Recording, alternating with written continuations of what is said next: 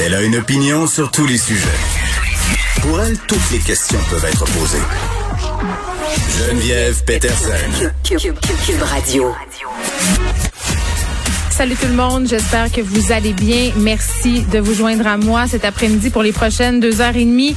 On va parler euh, de plein de sujets, évidemment, euh, mais tout d'abord, euh, je voulais vraiment souligner, c'est le cinquième anniversaire des attentats du Bataclan. C'est un triste anniversaire, bien évidemment. Vous vous souvenez, ça se passait un 13 novembre 2015. 130 victimes à un spectacle des Eagles of Death Metal. Et bon, hier, Benoît Dutrisac a fait une entrevue avec euh, l'une des survivantes, une entrevue quand même euh, assez touchante que je vous invite à aller écouter. Ça vaut la peine, je pense, de se rappeler de ça euh, sous l'angle des personnes qui ont survécu, de leur famille, qu'est-ce qui reste euh, de ça, parce que les, les traumas sont encore bien présents. Euh, il n'y a rien de réglé. Là. Le procès qui va s'ouvrir quand même en septembre 2021, ça a été reporté à cause de la COVID. Ça devait commencer en janvier. Il y a aussi un, un très bon reportage dans la presse de victimes, de gens en fait qui ont vécu ça, mais qui ont survécu, donc des victimes survivante. Puis c'est assez, euh, c'est triste de lire ça parce qu'évidemment c'est très très dur de se relever de ça. Je peux, je peux pas me l'imaginer, mais c'est ce qu'on peut lire et on le sent très bien. La culpabilité aussi, entre autres, il y a le témoignage d'un jeune homme euh, qui a vu mourir son ami à côté de lui. Tu sais, euh, c'est difficile de se remettre de ça. Il y a la culpabilité du survivant, qui est quand même un phénomène assez documenté. Je sais pas si vous vous souvenez dans la foulée des événements euh, du Bataclan, il y avait eu un, mouvement de solidarité planétaire. Euh, les gens avaient allumé des bougies et mettaient des bougies euh, le long de leurs fenêtres, un peu partout. Moi, je m'en rappelle, sur ma rue, dans Rosemont. c'était illuminé un peu partout. Il y en avait vraiment beaucoup des bougies. Et à chaque année, on revoit le soir du 13 novembre des bougies euh, qui s'allument euh, en souvenir euh, de ce triste événement. Donc j'avais envie qu'on le souligne aujourd'hui. On se rappelle souvent des meurtriers, des assassins, mais c'est le fun aussi c'est fondamental qu'on qu'on se souvienne des victimes et qu'on se souvienne qu'il reste des gens qui ont survécu et que pour eux, c'est loin d'être terminé l'histoire du Bataclan. Autre sujet, euh, ben en même temps, autre sujet puis pas autre sujet là, parce que les gens du Bataclan, ils ont été au mauvais endroit au mauvais moment. C'est un peu euh, le même scénario euh, qu'on a connu à Québec lors du soir de l'Halloween, des gens qui étaient dans le Vieux-Québec qui se promenaient au mauvais endroit au mauvais moment ont trouvé euh, la mort. Et là, on apprend aujourd'hui que le système de répartition du service de police de Québec a fait défaut durant cette attaque-là du 31 octobre. Euh, quelles conséquences ça a pu avoir sur l'opération policière? Est-ce qu'il y en a eu et quelles pourraient être les conséquences si jamais ce système-là connaissait à nouveau des ratés? On s'en va tout de suite en parler avec Paul Laurier, qui est un ancien policier à la Sûreté du Québec et qui est propriétaire du groupe Vigitech. Monsieur Laurier, bonjour. Bonjour. Bon, je vais rappeler quand même que l'événement du 31 octobre a fait cinq blessés et deux morts, Suzanne Clermont et François Duchesne. Là, euh, le système de répartition assisté par ordinateur, le fameux RAO, c'est de ça dont il est question ici. C'est quoi? En fait, c'est un système qui est intégré qui va euh, toutes les tous les, euh, les services d'urgence dans les municipalités québécoises sont pas, c'est pas uniforme, c'est pas distribué également, vu la distance, vu un paquet de facteurs. C'est que quand on est regroupé régionalement comme ça, euh, région de Québec, on cherche à avoir tous les, les, euh, les services d'urgence branchés sur les mêmes zones, sur les mêmes, euh, si on veut, sur les mêmes fils pour être capable de communiquer rapidement. Et on sait quand il arrive des événements tragiques, c'est toujours la pièce la plus fragile du puzzle, c'est toujours les, les, communications. Donc, ce système-là, c'est un système intégré qui va être, qui va relier les centrales 911, qui va relier mm. les pompiers, qui va relier les policiers et qui va relier les ambulanciers pour que tout le monde puisse se communiquer, puisse être capable de se positionner puis d'envoyer des messages. C'est des systèmes qui sont assistés, euh, puis il a été implémenté en 2019, c'est que c'est très, très jeune. Évidemment, quand vous avez une soirée tragique comme la semaine la semaine comme celle du Vieux Québec, celle de l'Halloween, ben c'est pas le temps de faire défaut. Et comme c'est un nouveau système, ben le test a été poussé à la limite. Et là, il n'y a pas eu rupture de service. Par contre, ce qu'on remarque, c'est que le, système était dégradé. Comme quand Dawson est arrivé, tous les lignes euh, ont pas été capables de parce qu'il faut comprendre que quand il arrive des systèmes d'urgence comme ça, des, des, des événements extrêmement euh, euh, malheureux et euh, qui vont impliquer beaucoup, beaucoup de gens, puis ça va impliquer le, déplacement de c'est-à-dire les, les, gens vont être euh, informés. Tous les systèmes se mettent en repli. Il va y avoir du délestage, les lignes téléphoniques, vous ne serez pas capable de communiquer, il y a des cellulaires qui vont tomber prioritaires, tout ça. Donc, c'est une série euh, c'est une série euh, de, d'actes technologiques qui vont se poser. Puis là, évidemment, ce qu'on comprend, c'est que ça a été à la limite, euh, à la limite de ne pas fonctionner. Oui, parce que là, il est question du RAO, mais aussi du service de radiocommunication pour l'agglomération de Québec. Le CERAC aussi a connu des ratés.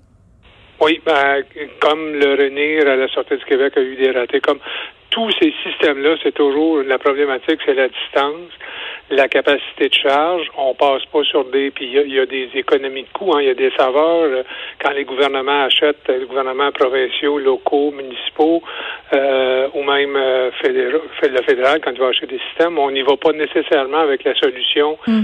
la plus dispendieuse. Il y a des coûts, il y a des modules, on fait des choix. Et puis là, ben, on arrive dans des événements tragiques. Et c'est pas. Euh, j'ai assisté à un débriefing du FBI quand il y a eu les attaques de Boston. Si vous lisez le, compte rendu, exactement le même problème. Mm.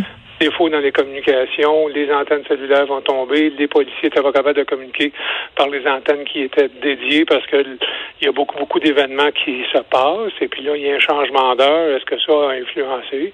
Je pense que M. Pigeon est à la recherche de questions euh, pour, euh, pour un, un, service de police, de pompiers et d'ambulance quand il y a des événements tragiques et il y en a au Québec pour la première fois. Il faut que ces systèmes-là soient très, très, très robustes. Ben oui, parce que là, au SPVQ, on nous assure que ce soir-là, le soir du 31 octobre, ça n'a pas eu d'impact. Mais mettons, là, M. Laurier, ça aurait pu être quoi les conséquences? Les conséquences auraient pu être graves. En fait, c'est que si on avait euh, si on avait eu plusieurs blessés, on a eu plusieurs sites, les policiers peuvent pas communiquer entre eux, le 911 peut pas envoyer d'informations. On se demandait euh, s'il y était un ou plusieurs, on savait pas trop là. Oui, ben ça, c'est toujours la question euh, quand il y a des attaques simultanées où il y a des déplacements, puis dans l'ère moderne où on est maintenant, quand on a un type d'attaque euh, puis là, euh, il y a des, faut comprendre que l'Halloween, il y avait des monstres partout. c'est dur. Oui, il y a même un, il y a même un gars qui a fait le tour de la planète. Il se promenait dans le vieux Québec euh, habillé avec une toche blanche. Il y a bien des gens qui ont pensé que c'était lui le tueur pendant un bon moment là. Ben absolument. Ben, quand ces gens-là, ou c'est vu, ou c'est appelé, il faut comprendre que les lignes téléphoniques, il y a une surcharge téléphonique automatique.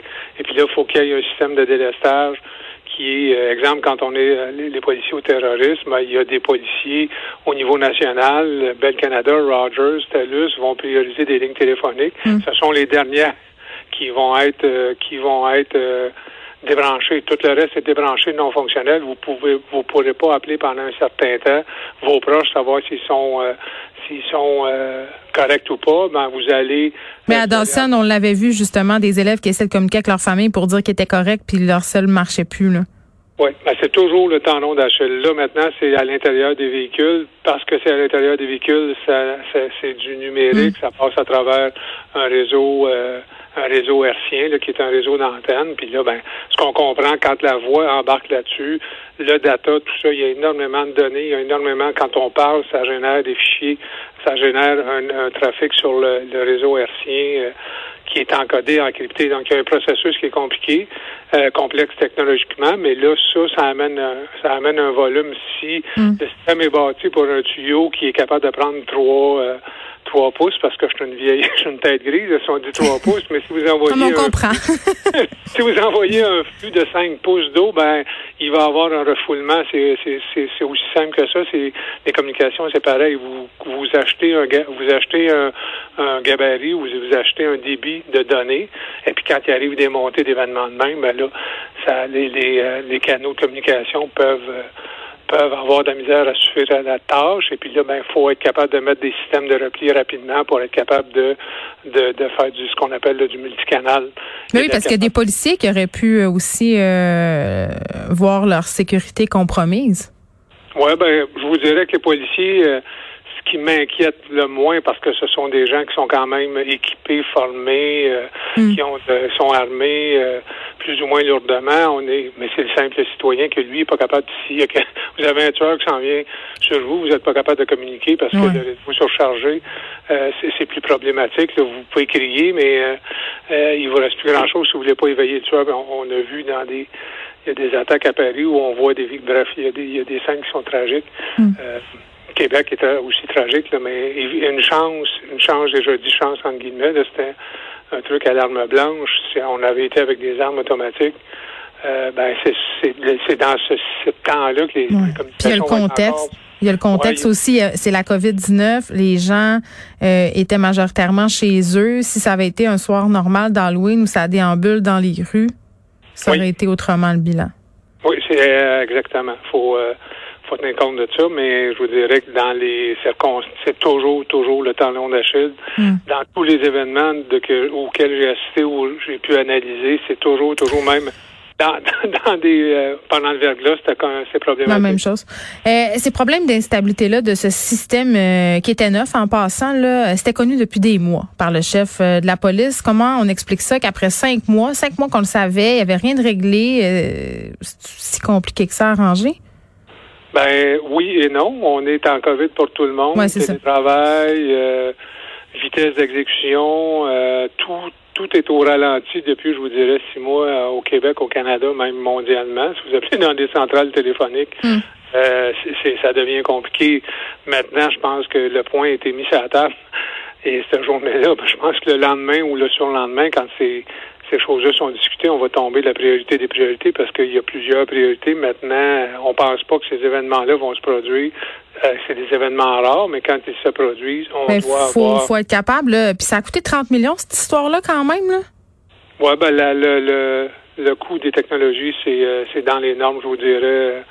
Euh, si vous regardez tous les corps de police, Montréal, la Sûreté du Québec, Laval, c'est vraiment des, des des implémentations IT. Puis c'est vraiment quand, quand le, le, police de Montréal dit qu'il faut peut-être penser à se regrouper, ben c'est ce genre de technologie-là aussi, ça implique ça. Quand les corps de police sont capables de se replier sur des technologies robustes que tout le monde utilise, ben c'est puis qui est diffusé, qui est plus euh, qui est plus euh, pas éparpillé, mais qui est plus dispersé dans la population, ben c'est des il y a des, coûts, euh, des on sauve des coûts d'échelle, il y a des économies de coûts à faire.